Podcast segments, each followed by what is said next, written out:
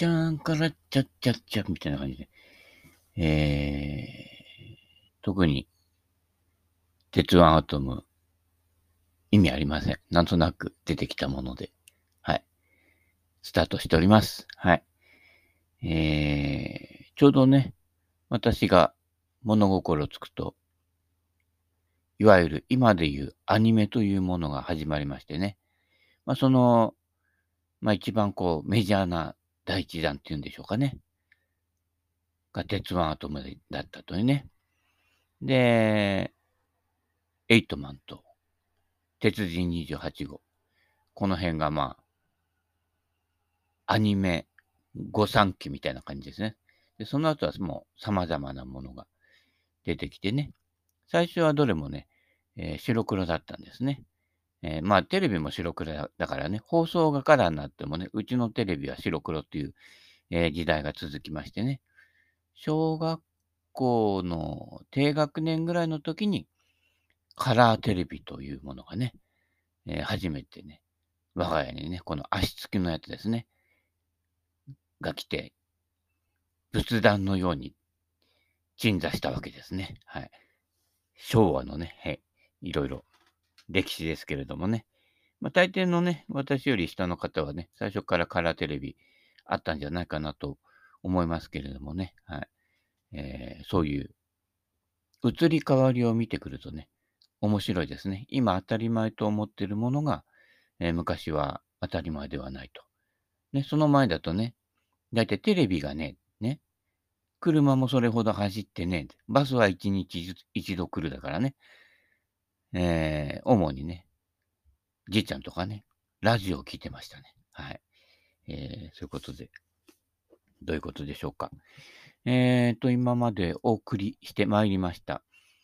えー、坂田哲夫さんから始まって、中部銀次郎、ボビー・ジョーンズという、こう、アマチュア御三家三部作がね、えー、ついに完結をいたしまして、やっぱりね、アマチュアの方がね、こう、忖度なしでね、面白い。プロはね、営業入っちゃうんでね、ダメね。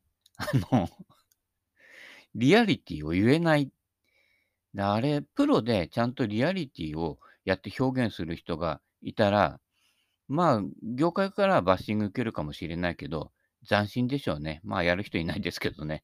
僕は言っちゃうよって言ったけど、微妙に忖度してますからね。はい。えー、志田検証とかいうのもね、微妙にね、あの、新しめ寄りがね、いいということにね、えー、する結果にね、ほとんどがね、落ち着いておりますけれどもね、私みたいにね、やっぱりゼクシオは2008年だよね、みたいなね。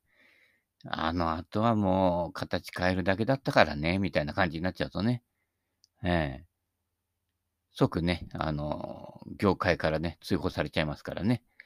なんかそういうね、自然なパワーっていうんですか？なんかこう、マスクしてないとばい菌扱いされてね。で、それが差別と思われないんだよね。やってる方はね。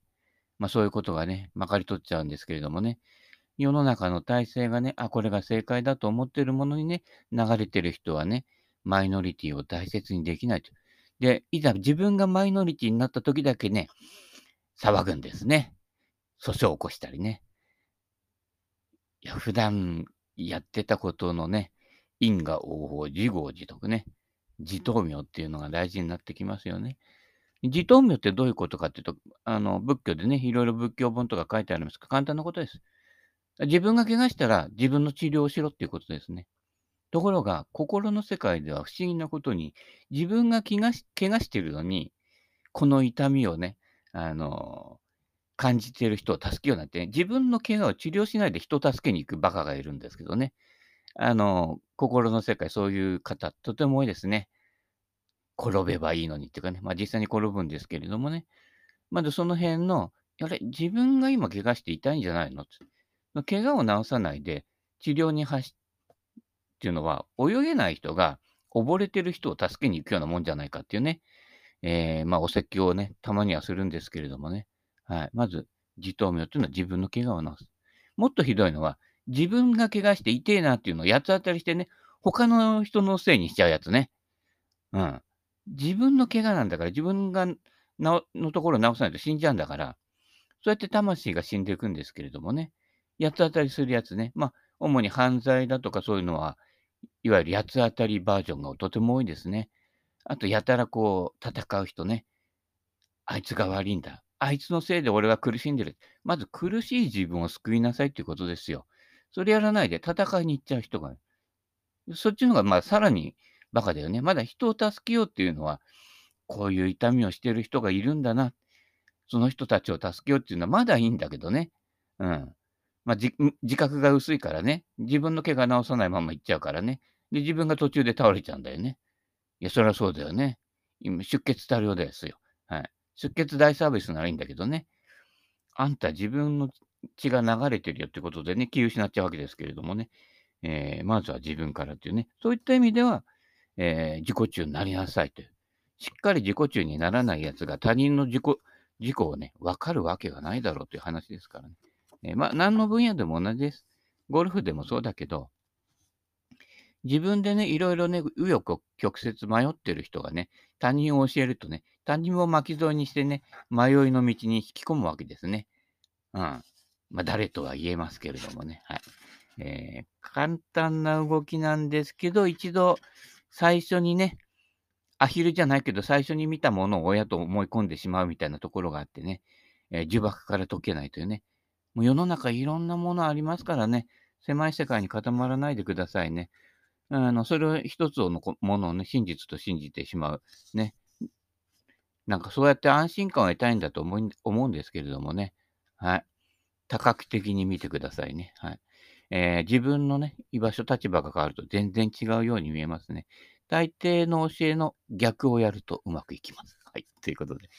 えー、とりあえずね、ゴルフものあるんですけど、チョイスとかね、えー、その辺のネタやるとね、えー、誰々の記事に対して物申すみたいに結果的になってしまう。えー、まあ、全部が否定じゃないんですけれどもね、あの、なかなかこう、いい視点を持ってる方も結構いっぱいいられる、おられるんですけどね、やっぱりこのね、一般大衆向けにこう発売するものっていうのはね、どこかこうちょっとね、よそ行きでこじゃれたりしてね、俺らがやってるね、いわゆる河川敷のね、泥臭いゴルフとちょっと離れちゃうところがあってね、ハイソサイティになっちゃうっていうね、ところがあるんでね、はい。えー、そういうことで、とりあえずは、今手元にある本を物色してみて、えー、あまり読んでないもの、ね。えー、ということで、またちょっとね、あの、まあ、ゴルフネタがいい人もいるかもしれないけどね、その辺はやっぱりね、えー、結局、ゴルフは自分がやるもので、自分というのは心だよということでね、えー、この本、赤本、跳躍ブッダの言葉、このシリーズって、例えば跳躍ニーチェの言葉とかね。ニーチェ知らない？そうそうソクラテスか、プラトンか、ニニーチェか、サルトルかってね、あの、野坂昭之がね、CM でやってたけどね、えー、みんな悩んで大きくなったってね、まあ悩まない人もいますけれどもね、はい。えー、昔の人はね、結構悩んだんです。生きるべきか死ぬべきか、シェイクスピアみたいな、読んでるうちに寝ちゃってね、いや、眠るべきだったんじゃないかみたいなね、えー、睡眠、睡眠、睡眠不足でね、あの、睡眠不足の時ね、いろいろ、夜中いろいろ考えてるとね、あらぬことを考えるわけですね。まあ、ほぼほぼ98%妄想ですからね。はい。えー、妄想してるとね、いうことがね、えー、仏教ではね、非常に大事なことだと。いわゆるね、空想から広がるもの、みんな夢を持てとかね、えー、未来に向けてってやるけど、ほぼ89%空想でしょ？そうすると、空想が花開いちゃって、えー、自頭身を忘れるわけですね。えー、その辺をね、こう、戒めてるわけですけれどもね。だからそういう、こうね、そういうこと言うとね、あのー、夢と希望を持っている人はね、夢も希望もないな、みたいに言うんですけどね。えー、まあ、それはね、あの、東京ボンタに任せてねって、わ、わかる人だけ笑ってくださいって、笑うほどのことじゃないけど、はい。君を、君自身から自由になるためにっていうね、この帯のところに書いてありますけどね。えこれを跳躍をやって編集した人がね、小池龍之介ってやってね、あの、いっぱい本書いてるんですよ。どこの宗派だっけなよくわかんなかったけど。まあ、一般、いっぱい本書いてる人って、まあ、宗派を結構ね、超えちゃってね、あの、いわゆる物書きになってる方が多いんですけどね。あの、実際に会ったことあります。あの、私がよく行ってたお寺で、えー、小池龍之介さんを呼んでね、えー、やったんですけどね。でいまいちね、あの、本書く人って、本、その本の内容になってる人となってない人と、その本以上になってる人と、いろいろパターンがありますけどね。まあ言ってることはもっともかなと思うんだけど、なんか入ってこないっていうところがあってね。それなぜかなと思ったらね、ギャグが少ないんですね。はい。えー、落ちるところが少ないと。変にね、こう若いうちに達観しちゃってるっていうのはね、やっぱり、やっぱ自分のボロ出ししてね、なんとかでなんとかなんですよ。と言いながらね、まあ、自分のことですけどね、みたいなね、えー、100切り目指してる人に100切り教えますよ。まあ、今、今のとこ自分も100切りってないんですけどね、みたいなね、オチをつけてほしいですよね。えー、それがこう、中途半端に上手い人っていうのはね、オチがつかないんですよ。結構ね、真面目に深刻にやっちゃってるからね。だ言葉で書いてあるものがイコールね、人だとかね、あの専門家が言ってることがイコールその人間の信頼説ね、やたらつなげたがりますけれども、人間と出てきた言葉が合致してるかとかね、そこはね、確認する必要があります。えー、たまにね、言だからあの、カンペ、カンペ見ないで、えー、即興で自分から出てくる人っていうのはその人になってるっていうことなのでね、その辺でこう、いきなりね、あの、その専門家や先生やコーチがね、えー、びっくりするような、ね、質問してあげてください。先生、そう言ってるけど、ここのこれはどうなってるんですか？なんて言ってさ、ギクってしますからね。えー、その時にね、こう取り繕ったりね、してごまかす人は外れですのでね、えー、去ってくださいね。はい。えー、料金ばっかり高くね、取られちゃうんでね。えー、そういう人ほどね、えー、いっぱい来てほしいからね、先に回数券を買わせるっていうね、えー、手段を取りますけれどもね。え、このブッダの言葉。跳躍なので、結局これもね、小池龍之介さんの解釈になるんですけどね。まあ、結局それを読んだ私はもね、私の解釈になるのでね、え、えー、さーっといきたいと思います。あの、重く考えないでね、はい。えー、額面通りに取るのが大事です。第一章、怒らない。難しいでしょう。特にあの人とかあの人はね。えー、怒るっていう字はね、上が奴隷の度ですよ。はい。で、その下に心、心が下についてるじゃない。奴隷の度に心ですよ。つまり、怒るということは奴隷の心なんですよ。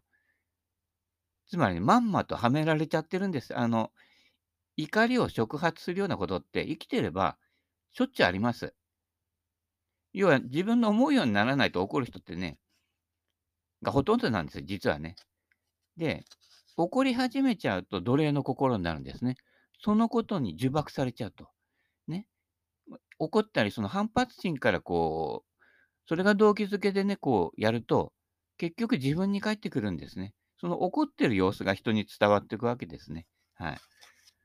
なので、これが問題だって問題解決にしていって、問題を解決することはありません。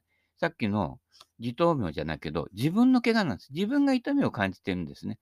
それを差し置いて、他人を助けに行ったりとかね、あいつが悪いんだってやったらね、それ自頭病じゃないんですよ。まず、己を知れということですね。そのためには、まず自分の治療をすると。だから、怒らないってことは、自分の治療をするっていうことでもあるわけですね。漢字は哲学であり、もろ宗教を超えてますよ。はい。えー、英語だとね、ちょっとわかんないんだけどね、漢字ってやっぱりこう、いくつかの組み合わせでできているので、これが実にね、哲学を、はい、物申してるわけですね。怒らない、怒らないね。まし、まあ、もし起こるようなことがあったら、一人で怒ってください。あの、自分で感触してね、あむちゃくちゃでござりまするがなとかね、叫んでくださいね。はい。えー、それでいいんです。そこで、痛いよとね、自分で、要は、泣かない人は成長しない。赤ちゃんも一緒ですけど、ふぎゃーってな泣くわけですよ。あれがもう命の勢いですからね。ねお腹減ったでもう泣くわけですからね。うんちしちゃったで泣くわけですからね。大人もそれぐらいね、バブーとハイーで生きてくださいね。そうするとだいぶね、こう、いろんなものが取れてきますからね。ぐじゃぐじゃ考えんですよ、また言葉とかでね。あと感情の浮き沈みだけで動くわけですよね。それは赤ん坊以下ですよ。子供って、その時泣いてたと思ったら次の瞬間もう笑ったんですね。あはははは、みたいな感じでね。そこですよ。そこが命が流れてるってことですね。大人になるとそこにこだわって、トラウマだとか言うけどね、もういくらちゃんなんかすごいですよ。はいなんてすぐね、さっき怒バブールやってたらね、えー、すぐはいになっちゃうからね。えー、面白いですよ。はい。もし誰かに嫌な目に遭わされたら、あ、これね、いろいろ書いてあるんですけど、えー、私の場合は、転べばいいのに。ね、その一言ですね。はい。まあ、嫌なことやって、自覚がない人って、結局、自覚がないので、自分が転んでることに気がつかないので、転べばいいのにと思った時点でもう転んでるわけですからね。あとは、その人の問題ですね。俺の問題じゃないと。まあ、早い話、あ、俺でなよなくてよかったな、こういうことするやつがってね。相手からその瞬間に学ぶわけです。それをやっちゃおしまいよっていうことですよね。まあ、ちょっと相手にこう届くようにね、えー、若干言うんですけどね、おしまいだな、みたいなね。去り際に言うところがね、結構ね、あの相手の心に残るんですね。面と向かって戦うとだ、向こうも戦っちゃうんだけど、去り際にね、さりげなくつぶやくんですね。つぶやきしろじゃないけどね。終わったな、みたいな感じでね。ええー、みたいな感じでね、不安になってくるわけですよ、相手もともと不安が強い人が怒ったりなんだりとか、人に絡んだりとかね、自己中になったりしてるわけですよ。自己中になりきれてない人が自己中なんです。ね、いくらちゃんやね、みたいにね、バブーハイでやってれば、もういきなり自己中なんで、そこで完結してすっきりしちゃうわけですよね。ところが、ぐじぐじぐじぐじ、あの時のなんとかがなんとかでってやってるやつに限って、人に当たるんですよ。はい。そういうことで、あの、要は見切りがつけられない人なわけですね。あの、人にこう、不快感を与える人っていうのはね。自分の問題なんですね。何度も言うようですけどね。あ逆のパターンもあります。次に書いてある。もし誰かの怒りを買ってしまったら、えー、まあね、だ人のキャパっていろいろ違うので、私にとってはそんな怒るようなことじゃないしね、あのそういうのはもう日常茶飯事でいっぱいありますあ日常茶飯事って言うんですね。はい。えー、焼津の飯事みたいですけれどもね、えー、わからない人は、あの、スローニン花山大吉見てくださいね。はい。えー、キャパがね、違うんでね。小さなキャパの人はやっぱりちょっとしたことで起こるわけです。思うようにならないこと、いや、人生思うようになるわけねえだろっていう話なんですけれどもね。で、その、物事を判断する価値価値の物差しの基準というのも違うので、要はあのね、道徳で学んできたこととか、学校で教わったこととかね、忠実に守ってる人っていうのはその物差しで生きてるので、その物差しから外れたことに対して怒るわけですね。でも、よくよく考えてみると、それって物差しだよと。お前かよっていう話ですよね。人って結構その物差し、これが正しいんだよっていう基準に翻弄されて生きていくわけですけれどもね、その物差しをなるべく捨てちゃう。ね、最近あのー、関心持ったことって、ゴルフやってると43インチとか43.5インチとかインチなんですよね。ところが、文房具屋行ったりとか、ホームセンター行ったりとか、100均行ったりしてみると、インチの物差し売ってないんですよ。いや、俺使うんだよって話ですよね。ねところがね、これね、計量法ってやつで規定されていて、そういうメモリのやつを売ってはいけないという法律があるんですよ。すごいでしょ？理由を述べようっていう感じですけどね。はい。ゴルフで言うとヤードですよね。一時期あのメートル法になった時代があってね、嫌だなと思ったけどね、まあ、しょうがなくてね、ゴルフ場も看板変えたんでね、でもね、数年でね、元に戻りましたよ、ヤードに。もともとそれで、エゲレスから入ってきてるもので、ヤードなんですよ。ゴルフでもそうでしょ？あ、ゴルフじゃない、ボーリングでもそうでしょ？ゴルフはね、10ポンド、16ポンドとか、ポンドなんですよね。何ポンド何オンス。ね。あのー、インチの方だったら何フィート何インチとかね。あとね、車のメーターでも何マイルとかでしょ？何キロじゃないじゃない。そういうこと。で、世界の体制を占めてるのは、日本で基準としてるものじゃなかったりするわけですよ。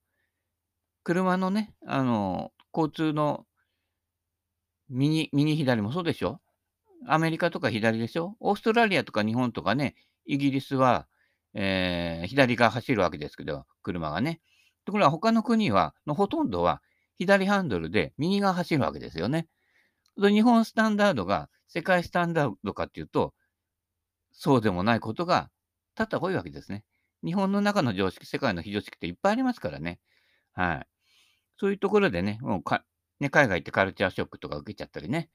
ましてやね、インドとかね、えー、チベットとかね、あの辺行くとね、えー、結構ね、もの様子が違ったりするわけですよね。まあ、よくわからない方、あの、インド人のカレー屋さん行ってみてくださいね。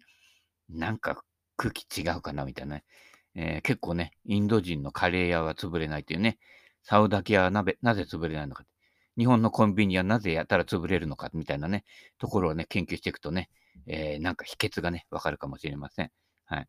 そういったことで、こう、物差しが違う、キャパが違う、その人の置かれてる状態や状況が違う、反応の仕方が違う、それで非常に怒りというものの起きる状態が違ってくるので、その辺を感じ取るということですね。だから全てを自分の物差しだけで測っちゃうとややややこしくなる。そもそも元の物差しが違うんだよってところに気がつき始めると、自分の物差しも相手の物差しも理解できてきて、そこを理解するっていうことがカウンセリングとかでも大事なことで、みんな自分が中心と思ってるわけですよ。怒りの多い人は。ところが、物差し自体が違うんだよってことをね、理解して、そこを理解し合うっていうところに行かない限りは、何も始まらないんですね。まあ、ほとんどの人がね、って言うとまた怒られちゃうけどね、始まらないうちにね、人生終わっちゃうことが多いんですからね、気をつけてくださいね。はい、えー、頭の硬いね、えー、60代、70代やね、80代、結構いるんですよ。で、あの、若い人もだんだんだんだんね、30代、40代過ぎてくるとね、固まり始めるんですね。もう人間ね、流れなくなったらおしまい、固形物になったらおしまいですからね。あの、いつでも、川の流れのようにっていかないとね。はい、そういうことで、えー、こういうのがね、どんどん続いていきます。もし誰かに悪口を言われたらね、じゃあやっぱ転べばいいのにってね。えー、これ悪口ってね、最初の時点で取っちゃうことで、あいつ気に入らねえなって思って、こっちが怒り始めるんですけど、悪口ってね、意外と真実を言ってたりするんですよ。はい。意外とね、受け入れられないから悪口ってね、取るわけですね。えー、セベケン語録に、受け入れがたきは我にありというね、言葉があるんですけれどもね。結局自分が受け入れがたいんですよ。人の言動とかをね。それは、相手は相手の立ってるとこから言ってるだけだけの話でね。それは一つのものの見方で、こう、絶対論じゃないわけです。自分の方もそれを取るの気になるなっていうことは、ね、よくこれ、俺が、これって誰のことって言えるけどっていうのはね。まあ、これも一種の悪口ですけれども、意外と、その人の欠点だったり、やってることのこう、矛盾っていうのは、他の人もおかしいよと思ってたりすることが多いわけでね。誰も言わないからしょうがないから俺が言うわけだけどね。うん。なんかね、当たり障りないようにね、お茶を濁すわけですよ。うん、その時ね、こう、うまく取り繕うよね。それやってちゃうとね、お互いにとっても良くないわけですよね。なんか不思議だって。で、実は俺もそう思ってやって、後後出しじゃんけんで言うやつがいるけど、最初に言うやつ。やっぱ最初に言う人がね、偉い。悪人になれる人ってやっぱり、ね、強いと思いますよ。もう自分のところにね、バッシング来るの分かってて言えるっていうのはね、やっぱり自分がちゃんと確立してないと言えませんからね。はい。なので、見て見ぬふりをするんじゃなくて、適度に悪口を言うね。はい。えー、転べばいいのにね。まともに行くとね、まだその人ってキャパがないので、戦い始めちゃうからね。あるいはね、あの、逃げちゃったりとかね。無視っていうやつがあるんですけどね。この無視っていうのは意外とね、えー傷ついたりするようなことがあるんで、そういうトラブルを避けるためにね、ちょっとだけ悪口を言うというね。で、次によく書いたんだけど、悪口を言われない人はいない。ね。悪口言われなくなったらおしまいですよ。関わりがなくなったっていうことですから。ね。まあ結局ね、それが嫌だったらね、一人洞窟の中で住んでいてくださいみたいなね、感じになっちゃうので、人間として生まれてきた以上ね、生き物として生まれてきた以上ね、いろんな環境やね、人間環境とか左右されて生きるのが当たり前だのクラッカーのね、まずその辺の、えー、腹、腹ごしら、腹ごしらじゃねえな、えー、ね、腹を決めてね、生きていくってことがね、大事なんじゃないかなと。まあ大丈夫です。何があっても死ぬまでは生きてますからね。はい、ということで、あの、ゴルフをちょっとずつ混ぜつつね、えー、そういうことで、えー、まず第一章、怒りね、えー、皆さんもね、結構ね、思い当たる詩がね、多いところだと思いますけどね、こういったところをちょこちょこっと、えやりながら、いろんなね、他のね、雑談も混ぜていきたいと思いますので、えとりあえず、新しい跳躍、ブッダの言葉、えこの辺からちょっとね、行ってみたいと思います。それでは今日のところはこの辺で。バイバイキ。